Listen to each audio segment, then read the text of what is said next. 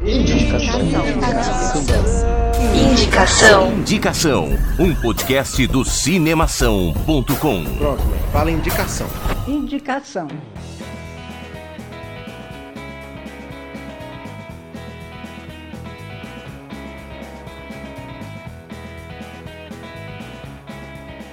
Senhoras e senhores, sejam muito bem-vindos. Chegamos ao programa de número 50. Olha só, o Alexandre achava que a gente não ia chegar, que não ia ter programa.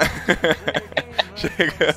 Eu falei que não ia participar, mas no final das contas. Falou que não ia participar. Pois é, e no final das contas, quem não tá participando é o Bruno, né? É, você pois ver. é, cara. O, O cara que tava É, empolgado pra você também que- Pois é, pois é. Pra você que, que nos acompanha já há algum tempo, ou pra você que está ouvindo esse programa pela primeira vez, um programa do Indicação, você sabe ou não, não sei, mas enfim, normalmente nós temos três pessoas aqui, eu- eu, o Alexandre que está aqui conosco e o Bruno Pulpo, mas infelizmente o Bruno Pulpo teve um problema técnico aí e não conseguiu participar desse programa, mas, mas temos um convidado incrível. Temos um convidado hoje que é um convidado especialíssimo, que eu acho que é a pessoa mais gabaritada que já passou por esse programa aqui na história do Indicação. Antes de eu apresentar ele, meu nome é Guilherme Arinelli. O Bruno Pulpo não está e eu sou o Alexandre Gonçalves. Muito bem, hoje você já deve ter visto que o nosso programa é sobre trilha sonora, exatamente. Nós selecionamos aqui pra vocês três filmes que, que representam, que trazem pra gente esse, esse momento da trilha sonora tão importante pra dar o tom, né, no, no longa-metragem, que, que muitas vezes fica gravado em nossos corações. Então, para falar um pouco melhor sobre isso, para discutir um pouco mais sobre trilha sonora, convidamos aqui hoje José Roberto, por favor, apresente-se. Opa, boa noite aí, amigos aí do Indicação e ouvintes também. Muito legal estar estreando com vocês, viu? José Roberto, tem uma, tem uma pergunta que não quer calar. Alguma vez você já participou de algum podcast? Não, e via Skype também não. Então, olha aí, é a primeira vez de José Roberto aqui conosco. O cara que já tem histórico de livros publicados, que já fez, entrevistou bandas de rock a mil, que puta, o cara tem um gabarito assim invejável, tem uma coleção. Eu, eu- é a segunda vez que eu falo disso pro, pro Guilherme, mas o cara, Zé Roberto, tem um móvel, não sei se ainda tem, Esse um daqui. Esse daqui. Ainda existe? É, daqui. Ainda Esse aí. existe. Ele aumentou, um móvel, 1.500 CDs, cara, todos foi É. feito sob 1.500 mas tem os medida, é do também. chão ao teto, cheio de CDs. Cheio de CDs. Eu queria Caraca. ter um móvel desse. Esse que agora é um. Então, eu queria. É, mas tem os LP também. Eu, eu guardo tudo. Na verdade, é, tudo tá disponível, né? A gente ouve música digital, MP3, e, e LP, vinil, bolachão e CD também. Eu acho que é importante, Olha no- só que legal. independente do formato. Então, eu, que- eu queria aproveitar já essa, essa deixa do Alê, é, e eu queria que, que você. Eu te chamo de José ou eu te chamo de Roberto? Ou de Ah, Zé? Zé Roberto, Não Zé. Roberto, tranquilo. Zé Roberto, Zé Roberto. Zé Roberto, queria que, eu queria que você falasse aí, assim, brevemente, só para as pessoas que estão ouvindo entenderem por que, que a gente te convidou, né? Então, dá pra você contar, assim, é, rapidamente, o que, que você faz hoje, qual que é o seu trabalho, um pouco do seu histórico dentro da música? Ah, perfeito. É, bem, eu costumo dizer que no começo de tudo eu sou baterista, com muito orgulho, e participei da cena do heavy metal do Espírito Santo no final dos anos 80, dos anos 90 também. Gravei dois discos com a banda The Rain, é, que é uma linha muito de Seattle, né, estilo do, do grunge, e gravei com a Big Bad Olha só, cara. Isso em 2010, né? Big Bad Blues Band é uma banda de blues tradicional que está em atividade até hoje. E me formei em jornalismo, Uhum. trabalhei 19 anos na Rede Gazeta, aqui no Espírito Santo, que é afiliada da Rede Globo. Fui editor né, do Caderno 2, Caderno Cultural da Gazeta. Fiz o Caderno de Legal. Ideias, que é o Caderno Pensar, que é na linha do Ilustríssima, né, que circulou na Folha durante muito tempo. Uhum. Nos últimos, publiquei quatro livros, né, na área de música. Então, a biografia da Maísa, teve até minissérie na Globo, não sei se vocês acompanharam. Caraca, sim, É, sim. Então isso foi em 2009, é, 2005 saiu a primeira edição, e esse livro bacana aqui, independente, né? E fiz Uhum. livro MPB de conversa e conversa, reunindo 40 entrevistas com grandes nomes da música brasileira. Então, só Chico Buarque não tá lá, o resto tá.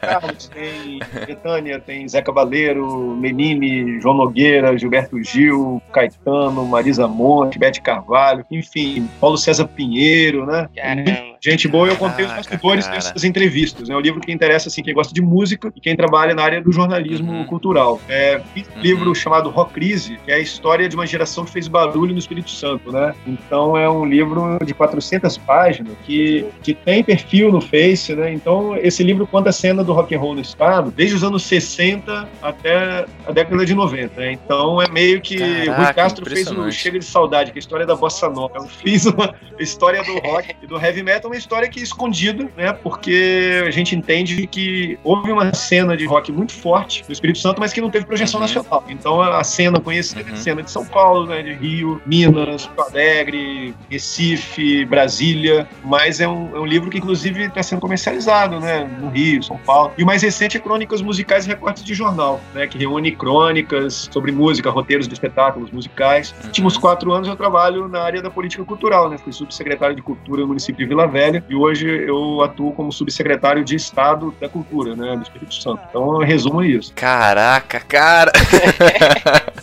Vocês ó, verem bem, que a gente assim, tem. Não, e eu É. é. canja de bateria nas áreas vagas, né? Porque hoje eu não tenho nenhuma Pois banda é. assim, profissionalmente. A agenda é muito intensa, assim, de quem trabalha na- na- no campo da política cultural. São 78 municípios, né? O Espírito Santo. Então a gente tem que percorrer os municípios, né? Participar de simpósios e, e eventos e trabalhar mesmo na difusão dessa diversidade cultural, né? Que o Brasil é um país incrível em termos de diversidade cultural. Então eu não consigo certeza. é, tocar assim numa banda profissionalmente, mas se tiver num bar e batera montada, me chama que eu, eu dou uma canja ali. Mas é. E eu tenho o prazer Caraca, de dizer fantástico. que eu fui no casamento desse indivíduo.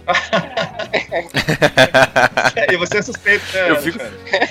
Eu fico imaginando Eu sou- a trilha um sonora suspeito, do casamento dele, né? Eu sou um É pouco verdade. suspeito, eu tenho que confessar que é, eu puxei um pouco de sardinha pra trazer ele aqui. Ele é casado com a prima da minha mãe, então por isso que eu consegui trazer um cara dessa magnitude pro nosso programa. Ah, valeu, agradeço. Eu que agradeço aqui. Nepotismo, isso é Caraca, que nepotismo. incrível. A piada tá ficando nepotismo? Não, eu agradeço. Achei muito bacana o convite, assim. Eu acho que vocês estão de parabéns por criarem um programa com esse, esse tema, né? Que é bastante instigante, assim. Eu acho que as pessoas devem curtir muito, participar e ouvir também. Pois é, pô, é um, é um prazer imenso ter você aqui. E assim, é, eu já quero anunciar aqui pra você, caro ouvinte, você que tá já acompanhando aí o programa agora desde o início, você sabe que quando a gente tem convidado, a gente quer aproveitar o convidado aqui, a gente quer explorar mesmo o cara, entendeu? A gente quer Verdade. conversar e quer descobrir as coisas. Então, assim, o, o nosso programa tradicionalmente tem aí seus 30, 40 minutos, mas Cara, hoje não, não temos é, restrição absoluta de tempo, né? Então vamos. Fique à vontade. máximo. Guilherme, de, de falar que em um desses livros tem uma crônica sobre uma entrevista que eu fiz com Metallica, cara. E isso foi uma. Caraca! Eu, eu tenho uma inveja do tamanho mundo. Cara, Realmente, entrevistar aqui Emmett e Lars Ulrich, assim, ver esses Nossa. dois caras na frente, assim, falando sobre música e uma pequena coletiva, né? Isso foi no Rio em 99, no estádio da Gávea, ali do Flamengo, foi um show que o Sepultura abriu e, na verdade, essa mini coletiva rolou durante o show do Sepultura, né? Caramba. Aí a gente pôde trocar umas ideias, infelizmente o Hatfield e, e É. na época o Jason não puderam participar, mas, pô, eu que sou baterista, entrevistar Lars Sim, Ulrich, puta, o Lars é, é fantástico, é um baterista, meu, de, de top de linha, É. de altíssima Deixa eu classe. aproveitar já, deixa eu aproveitar e fazer uma pergunta pra você. É, teve de- dessas tanto de entrevistas que você tem, que você fez já, enfim, de, de tantos artistas que você conheceu, teve algum especialmente que, que te deixou assim realmente ansioso ou motivado? E aí depois da entrevista você falou: "Caraca, olha só o que, que eu acabei de fazer".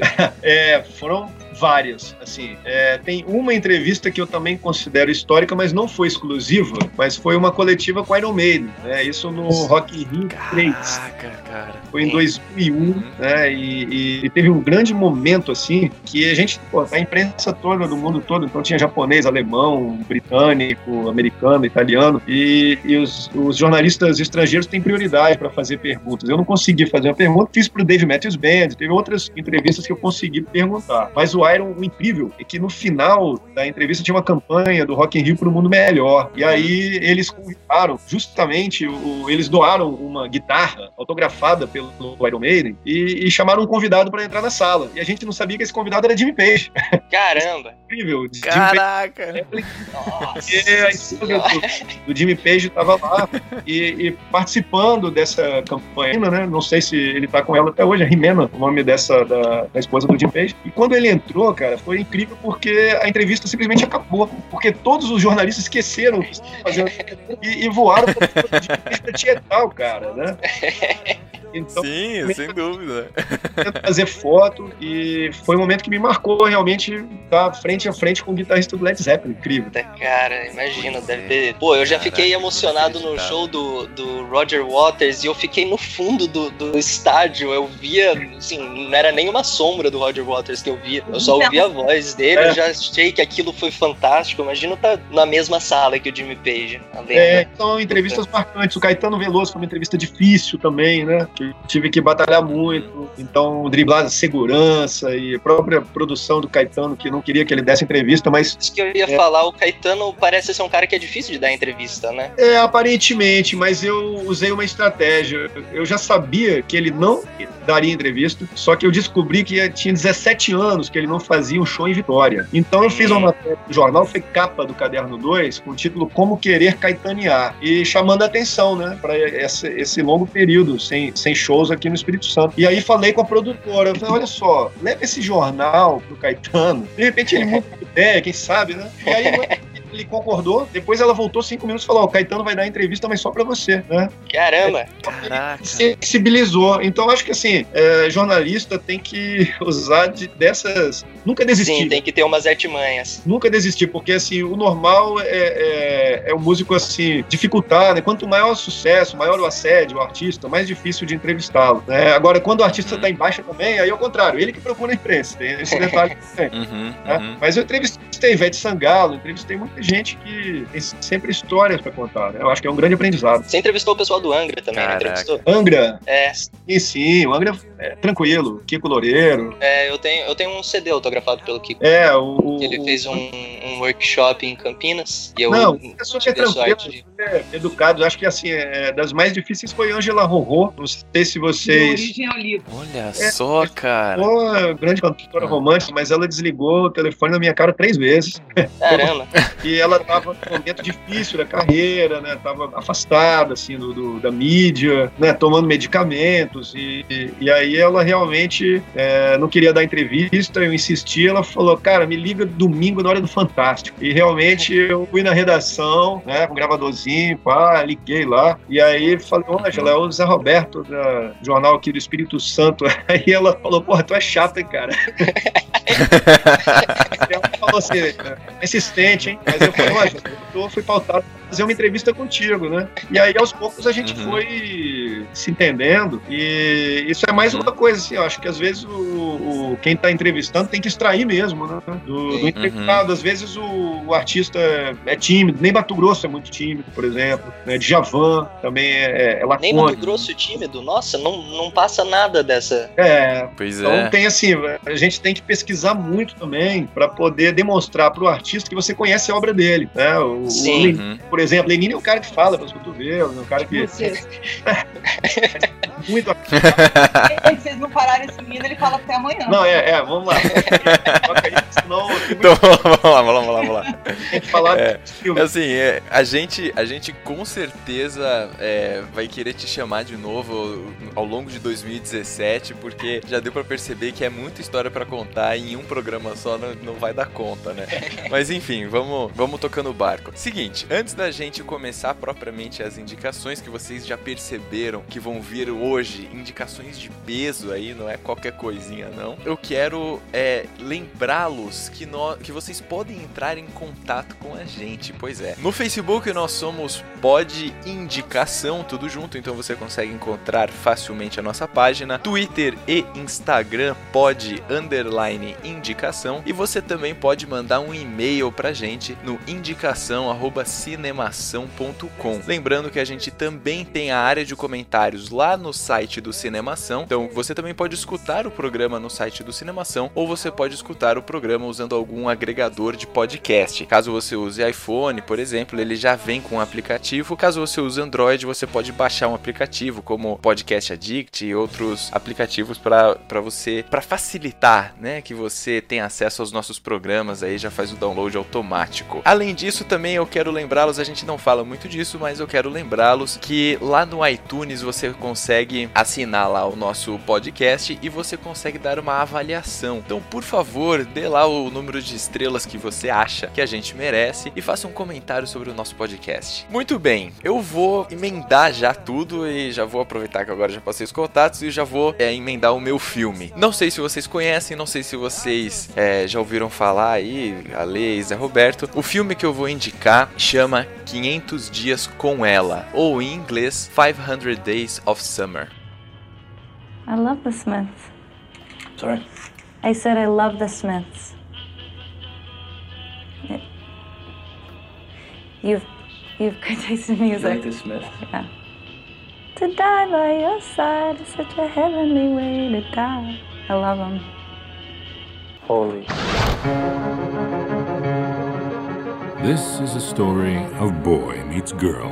They made a statue of us. The boy, Tom Hansen, grew up believing that he'd never truly be happy until the day he met the one. The girl, Summer Finn, did not share this belief. Rummaging for answers. You should know up front, this is not a love story. I think we should stop seeing each other. Just like that? Just like that. Start from the beginning and tell us what happened. I tried to talk to her in the copy room. She's totally not having it. Maybe she was just in a hurry. And maybe she's an uppity, better than everyone super skank. Seguinte, esse eu quero já deixar claro que apesar do título, ele não é um filme de romance. É, ele na verdade é um drama. É um filme drama. de Ale, o Ale não conhece romance, esse filme, né? né, Ale? Exatamente. Zé, você já ouviu falar desse filme? Eu já ouvi, mas é, é, confesso que eu não assisti, mas eu tô tenho interesse, tô curioso pra ver sua explanação. V- vamos lá, eu vou. Então vou, vou explicar aí pra você, depois você me diz o que, que você achou. Esse é um filme de 2009, tá? Ele foi dirigido pelo Mark Webb. O Mark Webb também dirigiu dois filmes do Homem-Aranha, só pra vocês terem uma ideia. É o de 2012 e o de 2014. Então é um cara que já tem, né, alguma, alguma experiência aí cinematográfica. Muito bem, como elenco nós temos o Joseph Gordon-Levitt. Cara, eu gosto demais desse cara. Eu sim. gosto demais desse cara. Esse cara ele, Ele, é fantástico. ele, então, você sabe que até ele, até eu indicar esse filme propriamente dito, ele sempre esteve na minha categoria de atores que eu sei, mas eu não lembro o nome, sabe? Aquela categoria de tipo, eu conheço esse cara, mas eu não sei o nome dele. Então, Joseph Gordon-Levitt, ele faz o protagonista, ele faz o Tom. E temos também a Zoe Deschanel, que ela também estava nessa mesma categoria com ele, pra mim. ela porque é ela Katy fez- Perry ela dos fe- cinemas. Exatamente, cara. Ela é muito parecida com a Katy Perry. E ela fez. É, pra mim, ela sempre faz uns papéis assim, meio que é ela mesmo, sabe? sim, sim. Parece bem Assim, isso. ela é uma boa atriz. É, ela é uma boa atriz, sabe? Ela interpreta bem. Mas Ela parece que nunca- todos os papéis é sempre, é sempre ela mesma, é sempre, Interpreta sabe, o mesmo é personagem. mesmo, né?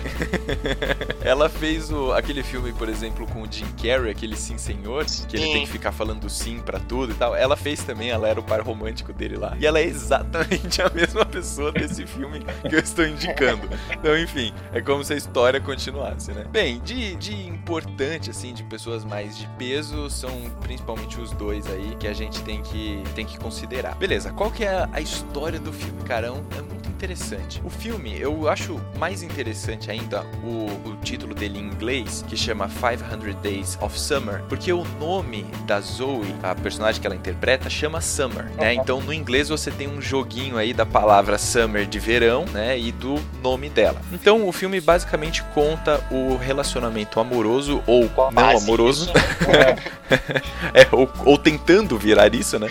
Do Tom e da Summer. Tom é um cara é, peculiar, assim, porque ele é um cara que se apaixona perdidamente, assim, muito fácil, sabe? Sabe aquele, aquele cara que ele bate um olho na mulher e ele se apaixona por ela e ela vira a mulher da vida dele. Então acontece isso quando ele vê a Summer pela primeira vez. E a Summer, por outro lado, ela tá num momento da vida dela em que ela fica falando que ela não quer se relacionar sério com ninguém, ela não quer namorar, ela não quer casar, nem nada do tipo. Então a gente já tem um primeiro conflito aí de expectativas, né, de relacionamento, porque ele tem certeza que ela é a mulher da vida dele e ela não tem essa certeza e assim, né, acha ele interessante e tal, mas não não bota muita fé assim que esse relacionamento vai continuar. E aí é muito interessante porque isso vai gerando um conflito de uma maneira muito interessante, muito é, conflituosa, sabe? Então você não sabe exatamente o que que acontece no filme ou para onde que esse, esse relacionamento vai se direcionar, porque o filme ele também ele tem um, uma linha de contar,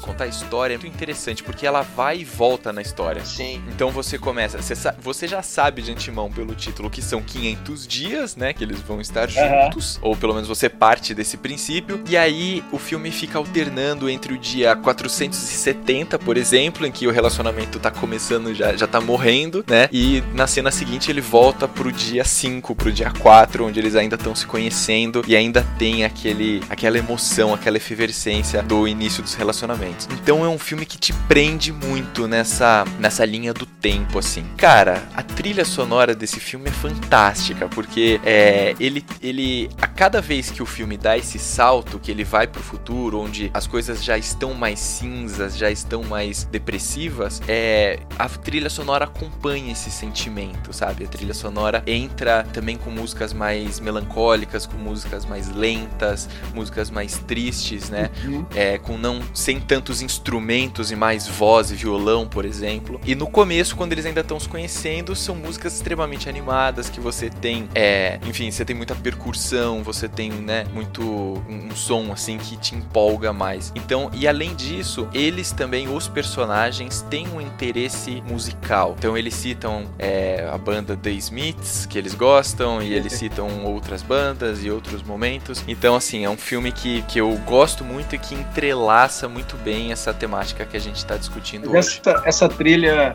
Guilherme, ela é inédita ou uma coletânea assim de canções? Tem tipo tem The Smiths na trilha ou não? É uma curiosidade. Tem também, tem, é, tem, tem The Smiths também na trilha. Eu acho que eles fazem uma mistura, porque eu fui procurar o, o soundtrack, né, o, toda a trilha do filme, e tem algumas músicas que me pareceram inéditas, assim, ou que pelo menos eu não conheço. É, muitas delas são instrumentais só, inclusive. Aham. Mas eles vão, vão mesclando também com, com, enfim, outras bandas e tudo mais. Cara, é um, é um filme, é um filme bem interessante, assim. Eu, eu confesso que fazia muito tempo que eu tinha assistido ele já. E quando a gente definiu que ia, que ia gravar um programa sobre trilha sonora, ele pipocou, assim, na minha cabeça. E aí eu fiquei, pô, eu acho, eu acho que esse filme tem uma trilha bacana, assim. E aí eu fui assistir ele novamente. Eu falei, puta, tem tudo a ver, assim. Aham. Então, pra mim, para mim, encaixa bastante. Ah, eu fiquei super interessado em conhecer. A Daniela Ah, eu já viu. assisti, Daniela pode filme. colocar um comentário aqui? E ela Já assistiu? Adoro assistir. Mas é um filme assim, gostoso, né? Não tem. Isso. É, é muito bonitinho. Eu gosto- gostei muito. Isso,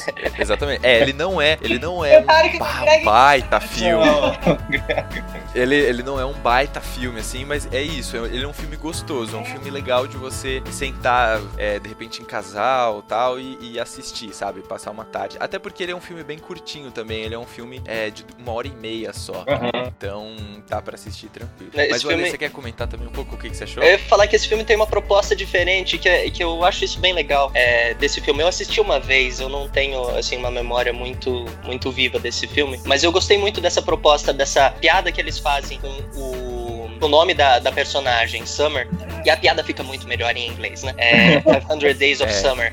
É, porque ao longo, como o Gui tava falando, a, a linha do tempo do filme não é, não é direta, né? Não é sequencial. Ela vai dando saltos pra frente e pra trás, mostrando como foi decaindo e como era, o, como era o relacionamento no começo e a partir de que ponto foi decaindo. E a cada vez que ele muda a data, ele, ele mostra lá, que nem o, o Gui falou, dia 470, sei lá, mostra uma imagem é, assim, um- uma imagem, um desenho, como se fosse o verão acabando. E quando volta pro dia 2 ou pro dia 5, é, mostra isso. assim uma árvore super florescendo, um campo super verde, o céu super bonito, é, uma, uma imagem de verão super bonito. E próximo do final do filme, ou no final do filme, muda a estação. Eu vou só deixar isso aqui no ar, e daí quando vocês assistirem, vocês É, vão entender. exatamente. A última, a a- o último diálogo, a última cena do filme, ele deixa um, ele tem uma deixa que Que é super sabe, legal. Pra mim era, foi a deixa perfeita, assim, é.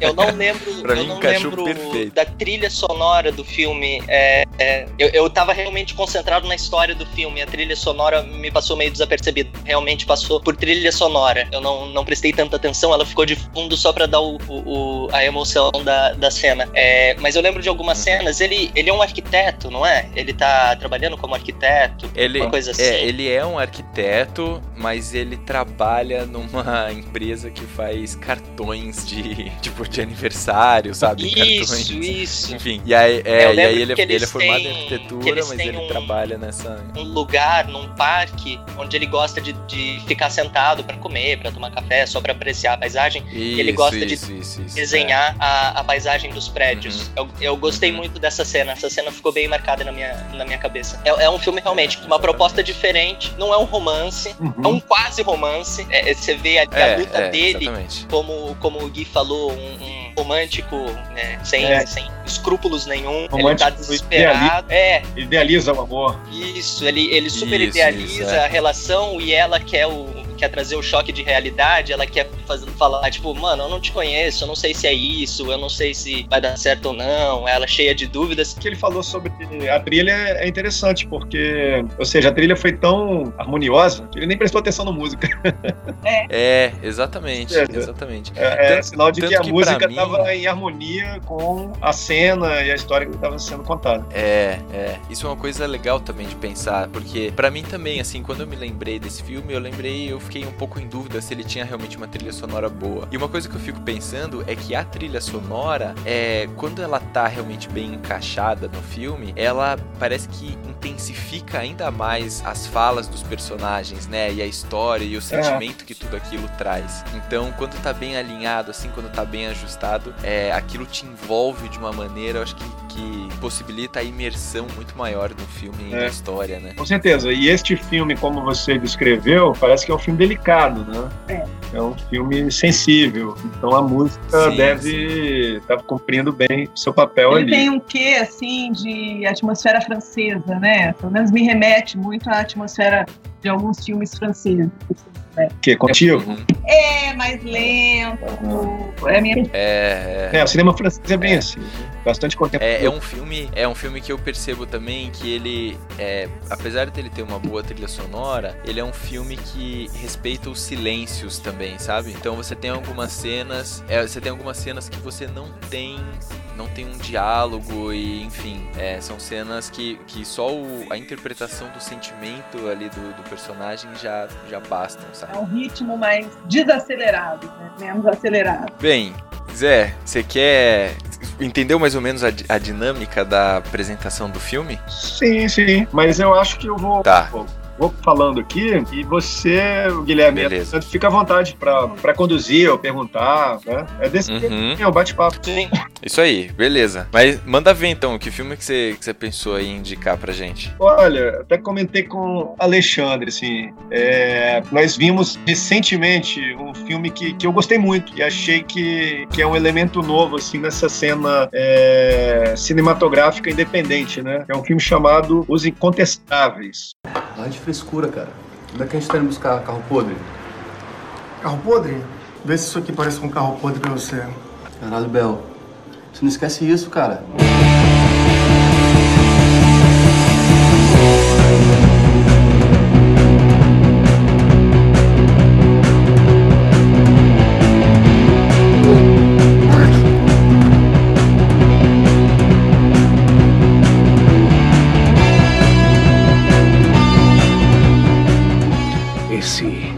Maverick é inegociável.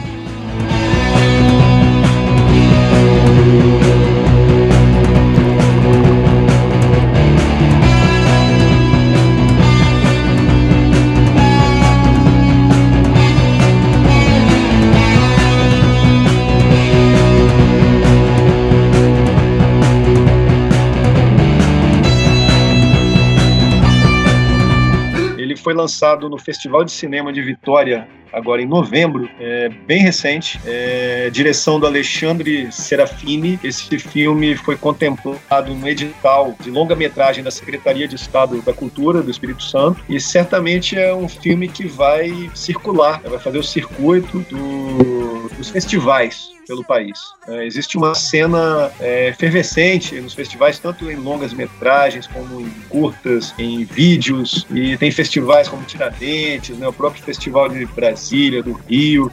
É, Gramado já é um festival consagrado, né, já é de um cinema mais é, com mais recursos, né? Mas eu me interesso muito pelo cinema independente. Tem boas ideias aí surgindo e esse filme é uma delas. Sim, eu, eu... É bem recente mesmo, né? O filme foi lançado em novembro agora. Novembro. É, é um longa muito interessante porque é um road movie, né? Só que é um meio que um sem destino, aquele clássico filme americano do final dos anos 60. É, pois é, mas é um road movie que se passa pelas estradas do Espírito Santo, né? E, e que tem um culto assim ao rock and roll e também aos carros antigos, porque o, o filme é estrelado pelo Mozini. Não sei se vocês conhecem, mas Mozini é a figura da banda Muqueca de Rato, que é uma Eu conheço a banda, eu não, não conheço o, o- a pessoa.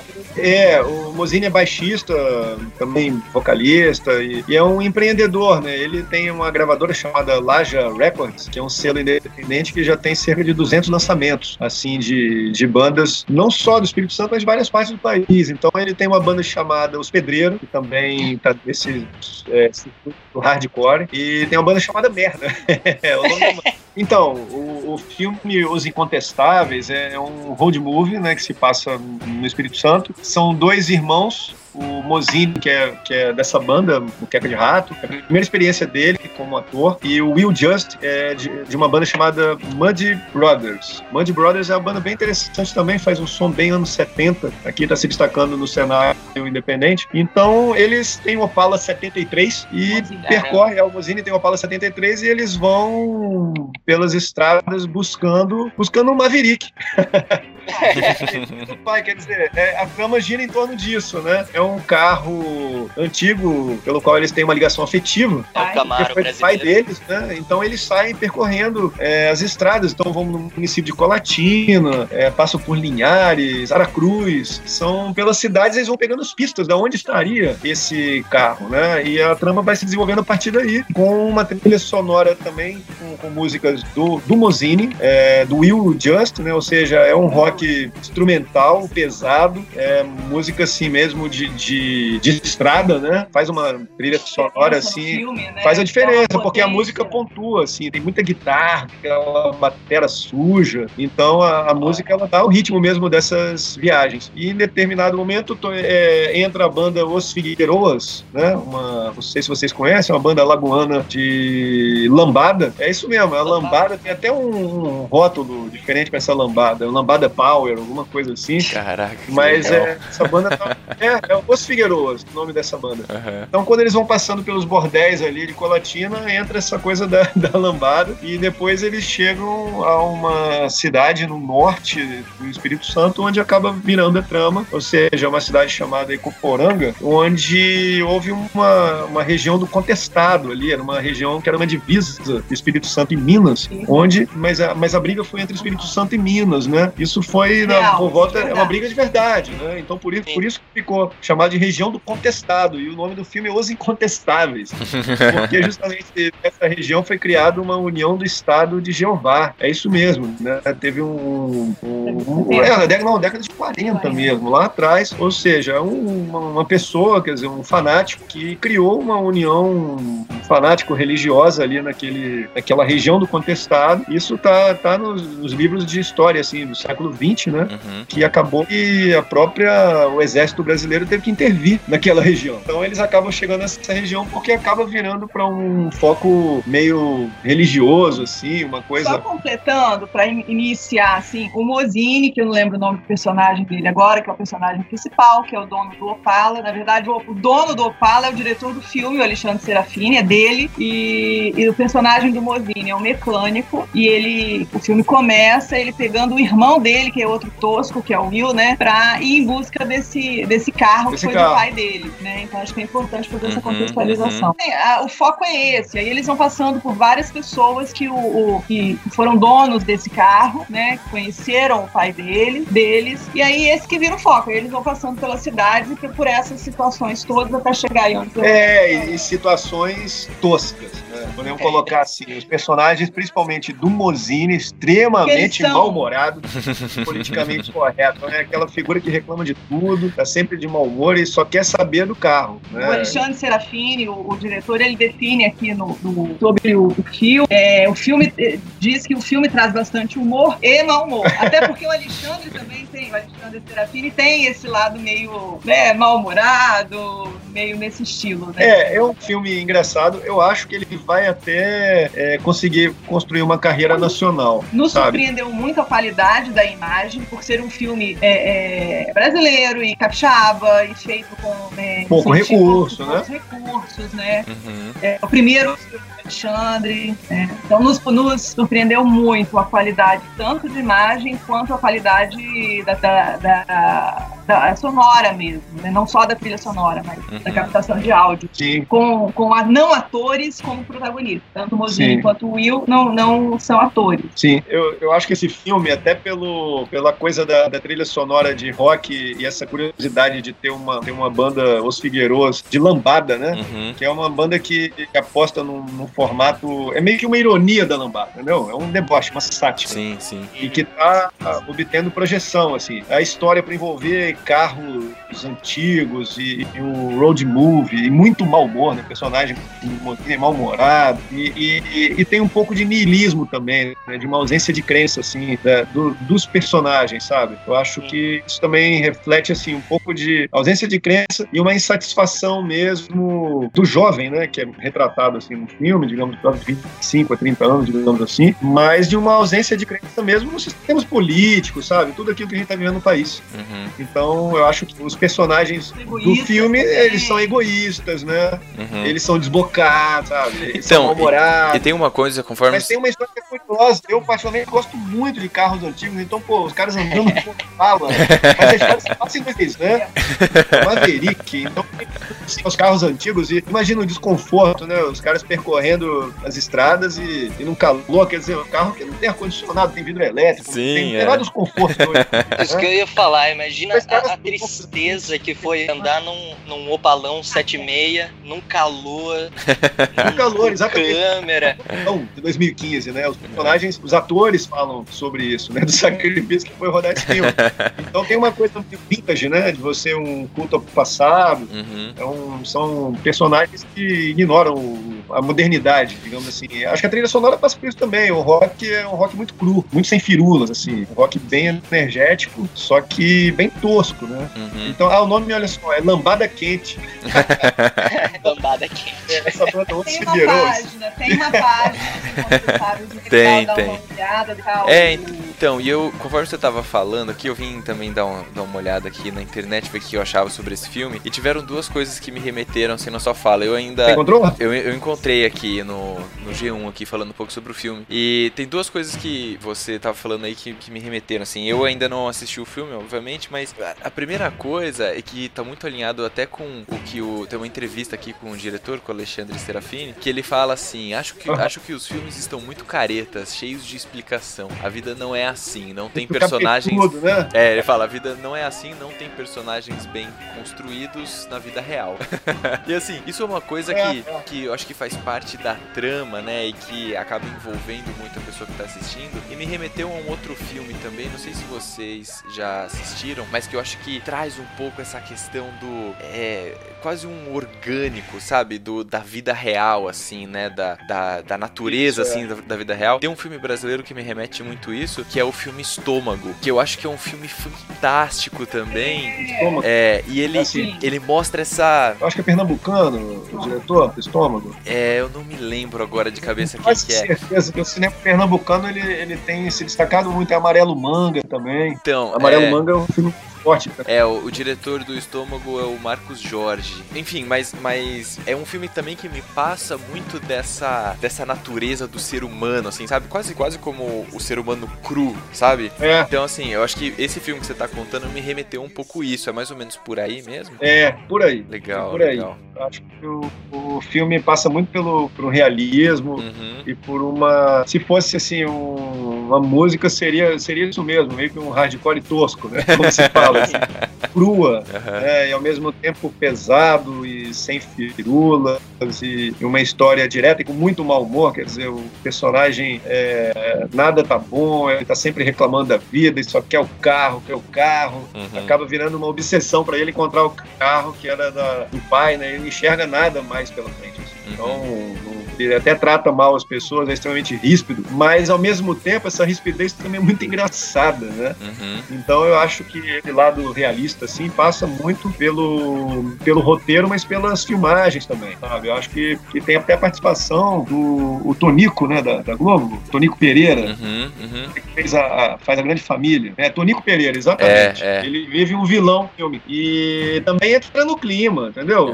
Barrigão, sabe? Aquelas cenas assim, meio tosca de cueca e tudo. Mas ele entra no.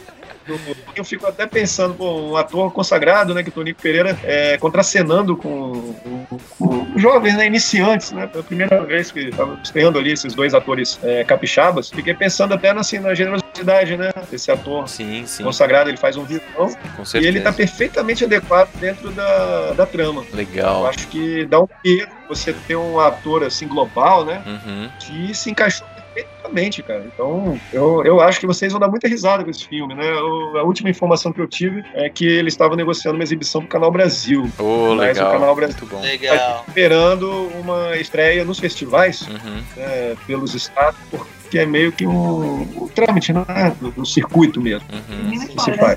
Não, não terminar a história? Não, não. Deixa eles verem, né? Não vou Não, história- sem, sem Assim, spoilers. Deixa, deixa deixa o essa. gostinho de curiosidade. É, eu também só fui entender essa coisa do Os Incontestáveis, do título, só fui entender quando entrou numa região ali do, de fronteira com Minas Gerais, chamada região do Contestado, né? E pouca gente conhece essa história. Sim. É uma história maluca, né? Porque parece uma fábula. né? É. É um maluco que chega ali nos anos 40, né? A Guerra do Contestado, que quer criar uma união do Estado de Jeová, um fanático religioso, e muita gente passa a seguir esse, esse fanático, né? E você precisa da invenção mesmo do Estado brasileiro para acalmar. Ocasionalmente eu conheço essa história. Você conhece? Ocasionalmente, sim, assim, pelos autos. É, já ouvi falar, já li alguma coisa, mas não sei muitos, mutos detalhes. É, dizer, eu o- também não sei exatamente o motivo da onde que eu conheço essa história, mas eu, eu conheço mais ou menos. Você deve ter, ter um lado meio capixaba também. Família. Fronteira com Minas, né? Então, eu, eu achei muito boa a sacada do, do roteirista do- e do diretor do filme de colocar isso como um, um título, né? Que justifica assim, os incontestáveis, né? Então também tem muito humor assim nesse título. Que Eu acho legal, que é isso. Eu, eu tenho que confessar que eu tô seduzido por esse filme. Eu adoro, o, o Gui sabe, é, eu aqui no, no podcast, Zé Roberto, eu acabo fazendo o papel do cara que indica filmes. É, eu tento não indicar tantos filmes super alternativos que ninguém conhece, porque também não, não sei se é exatamente tão interessante assim, mas eu acabo indicando alguns filmes um pouco mais. é, filmes estrangeiros ou filmes um pouco mais. é, que ficaram menos conhecidos. Por exemplo, Sim. eu indiquei o, o Cine Hollywood, que, que se passa lá no, no, no Nordeste, você Aham. deve conhecer. E, e eu adoro essa coisa do, do cinema independente, então na hora que você falou que é independente e começou a contar essa história assim, absolutamente crua, que não tem absolutamente nenhuma, nenhum florete, não tem é, charme, não, é, é simplesmente essa história e os personagens são esses, não tem é, muita coisa. Eu tô, eu tô seduzido por essa história, eu vou ficar de olho A gente enquanto esse filme Viaja, aparecer. viaja com os caras, né? Uhum. E entra É. em diversas situações curiosas, engraçadas, bizarras, e você dá, dá uma risada assim. Mas eu, eu E é- concordo com. Acho que a gente tem que buscar sempre, até como né, jornalista, formador de opinião, buscar as alternativas culturais, né? Porque nós temos muito cinema de qualidade na América do Sul, na Argentina, né, no Chile e no, no Irã, sabe? Nos Sim, países puta. Eu tô, a eu tô esperando um tema pra eu poder indicar um filme iraniano que eu assisti, que, meu, é fantástico. Mas eu não sei se eu vou conseguir encaixar num tema. Não, cinema asiático asiático também, né? No, na China. Eu gosto muito do cinema asiático.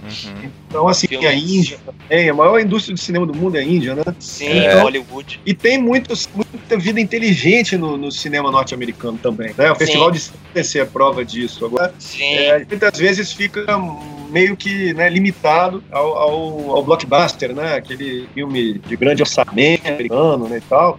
Mas eu acho que tem outras alternativas pra gente explorar. É verdade. Massa, massa. Eu vou, eu vou ficar de olho, eu vou ficar procurando esse filme, notícias desse filme. Porra, se passar no canal Brasil vai ser super legal, cara. Com certeza. Porque eu acho que aqui perto não, não vai ter nenhum festival de cinema aqui perto. Não, é Canal Brasil, o próprio Arte 1 também é um, é um canal que eu, que eu acompanho, né? Na, na TV a cabo. Eu acho que É, a gente eu tem vou- que ir dando para festivais também, né? Eu acho que Vitória também, basicamente, é um grande festival por ano, que é o Festival de Cinema de Vitória. E que a gente tem exibição de filme de todo o país. Mas acho que esse circuito ele tem que se fortalecer. Né? Sim. Tem que conhecer a produção nova, porque tem muita gente talentosa produzindo. E esse material não chega, a gente fica muito assim limitado a Globo Filmes, né? Uhum. Então, se você tem uma, uma distribuidora forte, esse filme circula é, pelo país. Mas eu acho que os festivais é o local pra gente conhecer coisas novas mesmo. Com certeza. Massa. Legal. Ale, então manda ver engata no filme aí que você trouxe. Cara, é... pra ser bem sincero pra vocês, eu até comentei isso com o Bruno um pouquinho antes dele, dele ter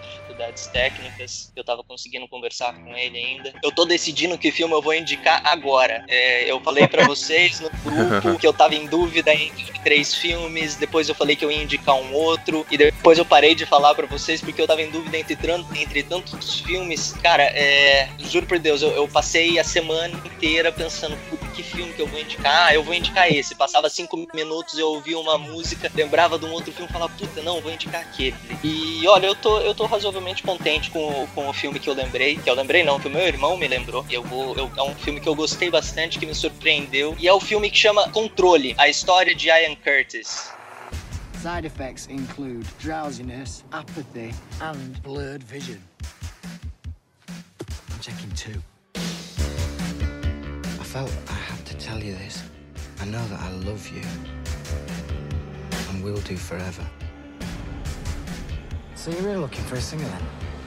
This is the television program which brought you the first appearances from the Beatles to the Clash, as you'll soon know about these lot. They're called Joy Division. You nervous or what? This is just the start. He is quite famous now, though, isn't he? Not to me. I still wash his underpants. We're Joy Division, you're the crowd, good night. I hold my hands up. I am a believer in Joy Division. Hallelujah. Who's that? Anik. Do an interview. You were married so young. My marriage was a mistake. Who's Anik? Esse Palmas, filme vai pro Zé palmas, Roberto, porque é, esse- esse filme, esse filme, pra quem não conhece Ian Curtis, ele foi o vocalista da banda Joy Division, que e depois Uhum. veio a se tornar New Order, que fez um razoável sucesso com Bizarre Love Triangle, eu esqueci nomes de outras músicas famosas dele agora. Depois você pode- é, Love You Tears Apart. É, Diga. Love Tears Apart é uma música. Love You Tears Apart, É, é. Transmission também, né? Transmission, Tem She, She Lost Control. É, muito bom, muito bom. Tem, tem a banda Joy Division lançou dois álbuns completos, é, porque ela, ela veio acabando, veio a acabar por motivos que são explicados no filme. Eu não vou, não vou dar muitos spoilers. E depois ela se tornou, mudou um pouco o tema, é, mudou um pouco a, a pegada da música. Eles, eles mudaram um pouco a, a temática e virou a banda New Order, que fazia uma música um pouco mais leve, um pouquinho mais pop, um pouquinho mais rádio pouquinho mais comercial. É, mas a, a- a- vamos, vamos falar do filme aqui. O filme foi lançado em 2007. Ele foi dirigido pelo Anton Corbijn, que ele era um fotógrafo. E esse filme foi produzido graças a ele, graças a informações que ele tinha, a vivência que ele teve com Ian Curtis enquanto ele fazia parte da banda. E também conseguiu ser produzido graças à esposa dele, a Deborah Curtis, que escreveu um livro contando a história do, do Ian Curtis é, e toda a, a epopeia que foi a vida dele. E aí eles conseguiram converter num filme. O filme conta com a atuação do Sam Riley. O Sam Riley, ele Ele fez o Corvo, é, Corvo que vira a pessoa do filme Malévola. É, ele fez Byzantium também, que é um filme super legal que eu achei. É, ele fez o Vale Sombrio também. Mais recentemente, ele fez Orgulho, Preconceito e Zumbis, que eu não assisti porque eu me recuso a assistir.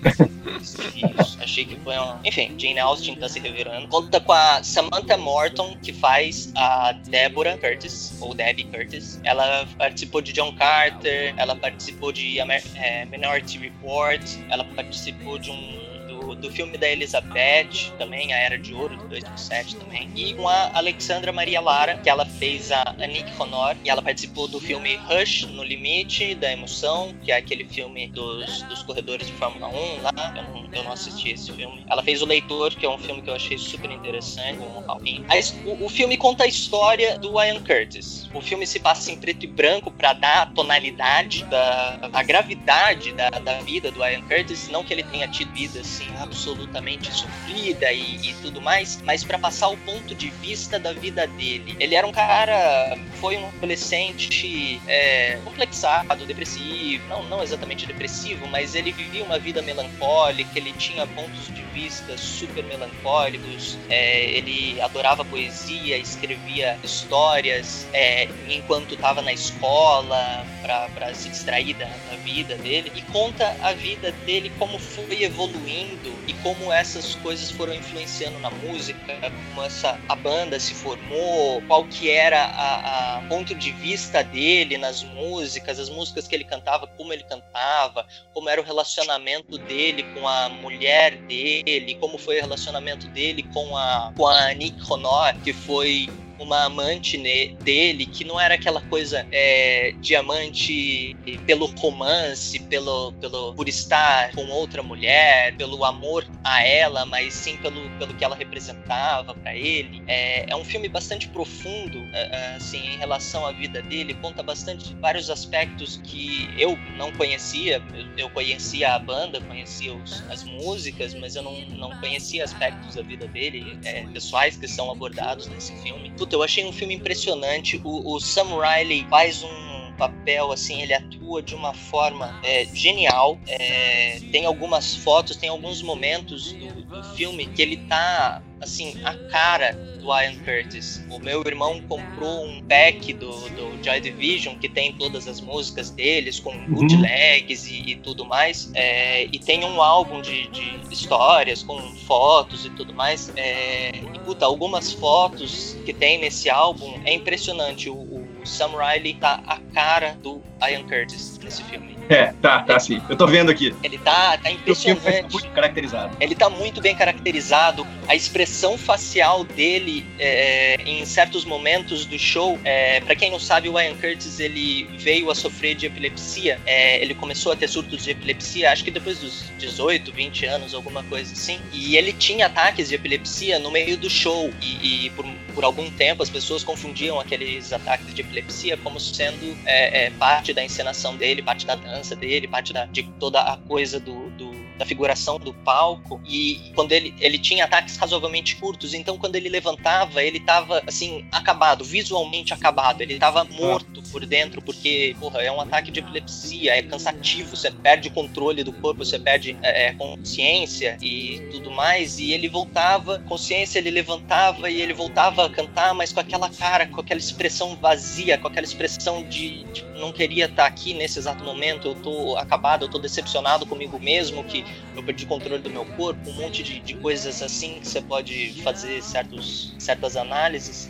É um filme fantástico. E não preciso falar, a trilha sonora é do Joy Division e isso por si só é, já vale, já vale é. muito a pena. E, puta, conta, conta uma história muito bem contada, conta muitas coisas assim que, que completam mesmo o culto ao Joy Division, que, que virou um culto mesmo, é, que acabou é, abruptamente, né? Infelizmente. Mas, puta, foi um, foi um filme assim que me surpreendeu. Eu já assisti algumas vezes esse filme. É, é, é em preto e branco, ele tem um passo não exatamente lento, mas é um passo é, cadenciado, não tem momentos de altos e baixos, é um passo igual pro filme inteiro, e isso ajuda na tonalidade, na, em mostrar como é essa, essa realidade melancólica do Ian Curtis. Puta, pra mim foi um filme fantástico, fantástico uhum. mesmo. É, só como um, um, adendo que eu tenho descoberto isso é, recentemente nas minhas indicações, eu acabo indicando filmes que para mim não, não foram tão reconhecidos ou que não, não fizeram tanto sucesso, mas que acabaram ganhando assim, uma quantidade absurda de prêmios. É, ele ganhou 30 prêmios e teve outras 32 nomeações. Caraca! Inclusive uma. Coisa, Nossa! Inclusive uma nomeação pro BAFTA, que é um puta de uma premiação. E, meu, o, o filme tá fantástico. É Joy Division, não tem como, tem como não gostar. Pra quem gosta de, de de horror. Cara, é, é um filme completo para mim. Não sei se você já assistiu, Zé Roberto. Não, não vi, é, mas é, já ouvi. ouvi e também. É, porque assim, a, a, história do Ian Curtis é muito triste, né? Sim, Quer dizer, sim. ele mesmo morrendo tão novo, com 23 anos, em 1980, mas ele tempo, teve tempo suficiente para escrever o nome dele na, na história assim do. Sim, e deixar um puta de um legado. Você vê que o Renato Renato Russo imitava muito ele. Né? Sim, sim. É? Renato Russo, né? É, e, e mesmo assim, esse movimento pós-punk, o Joy Division foi um expoente, né? Foi ponta de lança, porque logo depois, com o fim da, dessa banda, que surgiu o New Order, mas depois vieram The Cure e Sim. Sisters of the Echo and the Bunnymen e The Mission. Muitas bandas. Sim, do... influenciou muito. Aquela, né, aquela geração gótica, geração dark, Sim. foi uma geração existencialista, assim, que levou muito essa coisa da, da, da valorizou as letras sobre a existência humana. É um movimento diferente, por exemplo, do, do, do, heavy metal, que tinha, tem até hoje uma coisa muito voltada para a Idade Média, né? Uhum, sim. Então, muita pesquisa sobre história, o Iron Maiden faz muito isso. O mesmo movimento punk também, que é muito politizado, muito anarquista, anárquico, então sempre de contestar o, o poder. Mas a, a geração gótica, né, era muito voltada pro, pro eu, né, pro, pro inti, Na melancolia da existência. Exatamente. Uhum. Acho que eles conseguiam traduzir introspectivos, né, conseguiam traduzir isso em forma de música. Acho que o baixo ali do Joy Division é incrível. É Peter Hook, né? Sim, puta. O livro, então as músicas sempre partiam do baixo. A sonoridade deles é, é muito é particular, assim. É um som que eles inventaram, né? Com Sim. o baixo, aquela guitarra meio surfando ali na música, a bateria é, é, fazendo a base, mas também tem uma coisa tribal ali na bateria. Aquele Sim. vocal fantasmagórico, né? É? Aquele vocal profundo, o cara tá cantando com uma batata na garganta.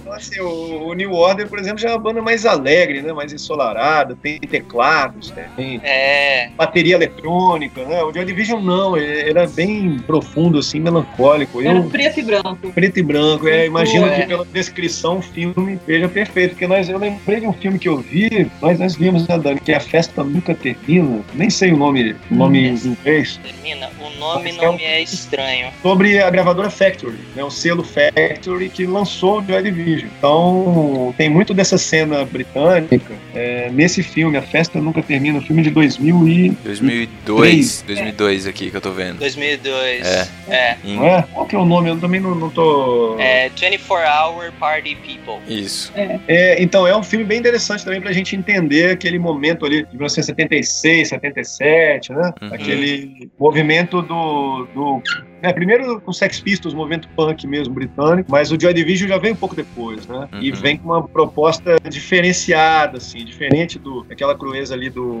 do Sex Pistols, daquele anarquismo, né? Eu, eu entendo o Joy Division como uma mesma essa música O Amor Vai Nos Separar, né? Logo eu essa parte. Então isso é muito profundo, né? A letra é maravilhosa, muito é um final infeliz, né?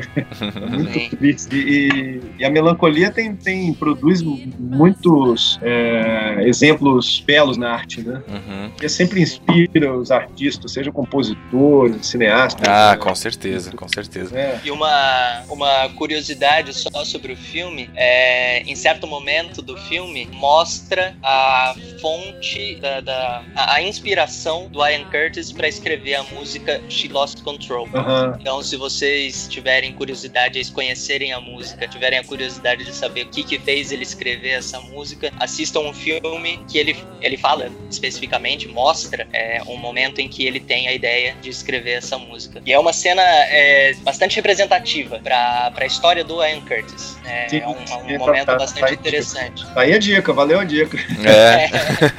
É um, é um momento bem interessante do filme. É, eu já li muito, mas acho que alguns filmes a gente acaba perdendo por conta né, de vários fatores da correria, mas eu- esse filme é fundamental. Cara, muito Cara, bom, assim. Uma coisa, uma coisa que pra mim ficou clara neste programa é que eu ainda preciso saber e aprender muito sobre música. Todos nós. Porque, cara, é um universo, né, assim, de possibilidades e de referências, né, e de muita gente fazendo muita coisa boa. E aí quando a gente pega toda essa produção musical e ainda começa a transcorrer isso pro cinema, né, pra uma outra arte que, que vai trazer o visual também, puta, é uma incrível, assim, incrível. A arte é realmente uma coisa fascinante. Cara, eu, eu, eu tava em dúvida entre, entre filmes é, que só valem a pena pela música mesmo, que só valem a pena pela trilha sonora, porque a história do filme, a, a produção do filme é péssima, como, por exemplo, Flash Gordon, que é, o, o filme em si é uma porcaria, mas a trilha sonora é ótima. É, é Queen o filme inteiro, então não tem como errar, mas a, o- a história do filme é tão ruim. É, mas, assim, eu tava, eu tava realmente muito em dúvida, eu tava muito apreensivo pra hora que chegasse a, a minha vez de indicar e eu não sabia o que indicar. Tava em dúvida entre alguns filmes nacionais também, que tem algumas músicas que eu gosto muito, o Lisbela e o Prisioneiro, que tem, tem uma música que eu amo. Sim, é, é verdade. É, tem uma É. trilha muito boa mesmo. Sim, é, esse, esse definitivamente eu acho que foi o programa mais difícil de eu, de eu escolher um filme pra indicar. E agora que eu indiquei o filme do Ian Curtis, eu tô lembrando de outros vários filmes que eu podia ter indicado. Cara, que nem eu falei, a gente, a gente vai ter que fazer parte 2, parte 3, parte 4 desse tema. Vamos ter que chamar o Zé Roberto de novo, porque, cara, é muita coisa pra falar. Dá pra editar esse material. É. Gente, vamos, vamos caminhando aqui pro final do nosso programa. Eu queria agradecer profundamente ao Zé Roberto por ter topado aí o nosso convite. Pra você que está ouvindo aí o nosso podcast agora, são 20 para as 11 da noite de um domingo. então, assim, não tem moleza também, né, pra podcast, né, cara? Assim, a gente tem que encaixar a hora que der. Mas realmente é um prazer enorme é, escutar tudo isso que você tem pra falar, Zé. E, e, cara, assim, só me deu vontade de, de realmente estudar mais e saber mais e buscar mais coisas. E por favor, vamos, 2017, vamos fazer aí de novo programas com esse tema, porque tem muita coisa ainda pra gente conversar. Nossa, eu agradeço o convite aí do Alexandre, esse bate-papo agradável aí, Guilherme, com vocês. Acho que é o Bruno, né? É, o Bruno. Bruno tá faltando. É. Hoje, um abraço aí pra ele também. É, acho que vocês estão de parabéns, assim, o programa é muito agradável, informal, um bate-papo bacana. É, acho que a gente aprende muito. Você falou que pra, vai estudar mais, eu também, e todos nós, porque assim, tem muita informação pra gente buscar, né? Com e certeza. acho que a internet realmente é é um instrumento poderoso, assim, de buscar alternativas culturais, né? seja na literatura, na música, no cinema. Infelizmente, eu sinto que as pessoas perdem muito tempo com bobagem, tá? Na, na internet, assim. É, em geral, acho que as pessoas têm que procurar mais alternativas mesmo. E vocês fazem isso. né? E proporcionam esse momento agradável. Acho que com certeza quem tá ouvindo curtiu. E acho que a gente tem que levantar a bola mesmo. Pô, Mas valeu, legal, muito bom. Ó, e assim, só pra gente encerrar mesmo, a gente tradicionalmente faz uma, uma recapitulação, é só dizendo o título do filme que a gente indicou, porque caso as pessoas precisem de um tempo aí pra pegar um- uma caneta, um lápis, não sei, pra anotar as dicas, né? Então vamos fazer uma recapitulação aqui rapidamente. O filme que eu indiquei pra esse nosso programa, especialmente dedicado à trilha sonora, foi 500 Dias com Ela. Zé, qual que foi o filme que você indicou? Eu indiquei o filme Os Incontestáveis, longa-metragem de 2016, com direção de Alexandre Serafini, Legal. rodado no estado do Espírito Santo. Filme nacional, né? Aí, filme nacional sempre muito bem-vindo. Sim, filme nacional falta um pouco, no- acaba faltando um pouco nos nossos programas. É. E Ale, você, filme indicado? Cara, eu indiquei o filme Controle, a história de Ian Jamie Lee Curtis ou só Control. Muito bom. Galera, estamos encerrando o programa número 50 do Indicação. Olha aí, daqui pra frente a gente tá mirando no programa 100. então, ainda tem muita coisa para rolar. Esse ano fizemos um ano de podcast, fizemos mais de 50 programas. Então, vamos embora que ainda tem muita coisa para fazer. Zé, valeu mais uma vez, muito obrigado. Ale, muito obrigado e a gente se vê então na semana que vem. Abraço. Isso aí, grande abraço para vocês. Valeu. Falou, pessoal, até mais.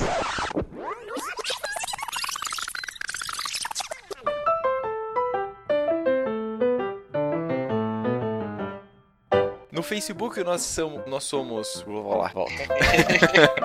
nós somos, não dá, né? Ale? Acho que ele caiu. É, vamos E seu mic já deu o tempo dele. É que o, o microfone do Guilherme, ele é um pouco é um pouco fresco. A gente enche o saco porque ele usa um, um, PC da Mac, da Apple, e o microfone é da Microsoft. Então, quando o microfone percebe que ele está funcionando num PC da Apple, ele, ele resolve que ele vai parar de funcionar. O Alexandre, ele, ele caiu a, a conexão? Não sei. Ai, caiu. Agora que eu reparei. Eu, agora...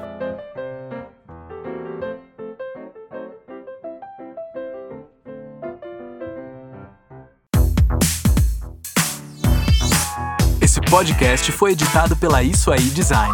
Tudo isso é forma com função. É design estratégico. É isso aí.